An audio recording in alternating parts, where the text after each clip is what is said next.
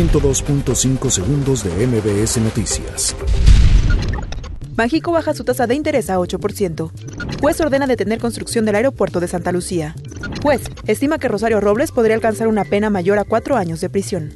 Policía de tránsito atropella y priva de la vida a una mujer en la Ciudad de México. Andrés Manuel López Obrador garantiza equidad en entrega de libros de texto gratuitos. Ricardo Anaya impartirá diplomado en la UNAM. México llama a Estados Unidos a trabajar contra todas las formas de discriminación. Nuevo tiroteo en Filadelfia deja cinco personas heridas.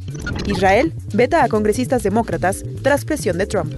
102.5 segundos de MBS Noticias.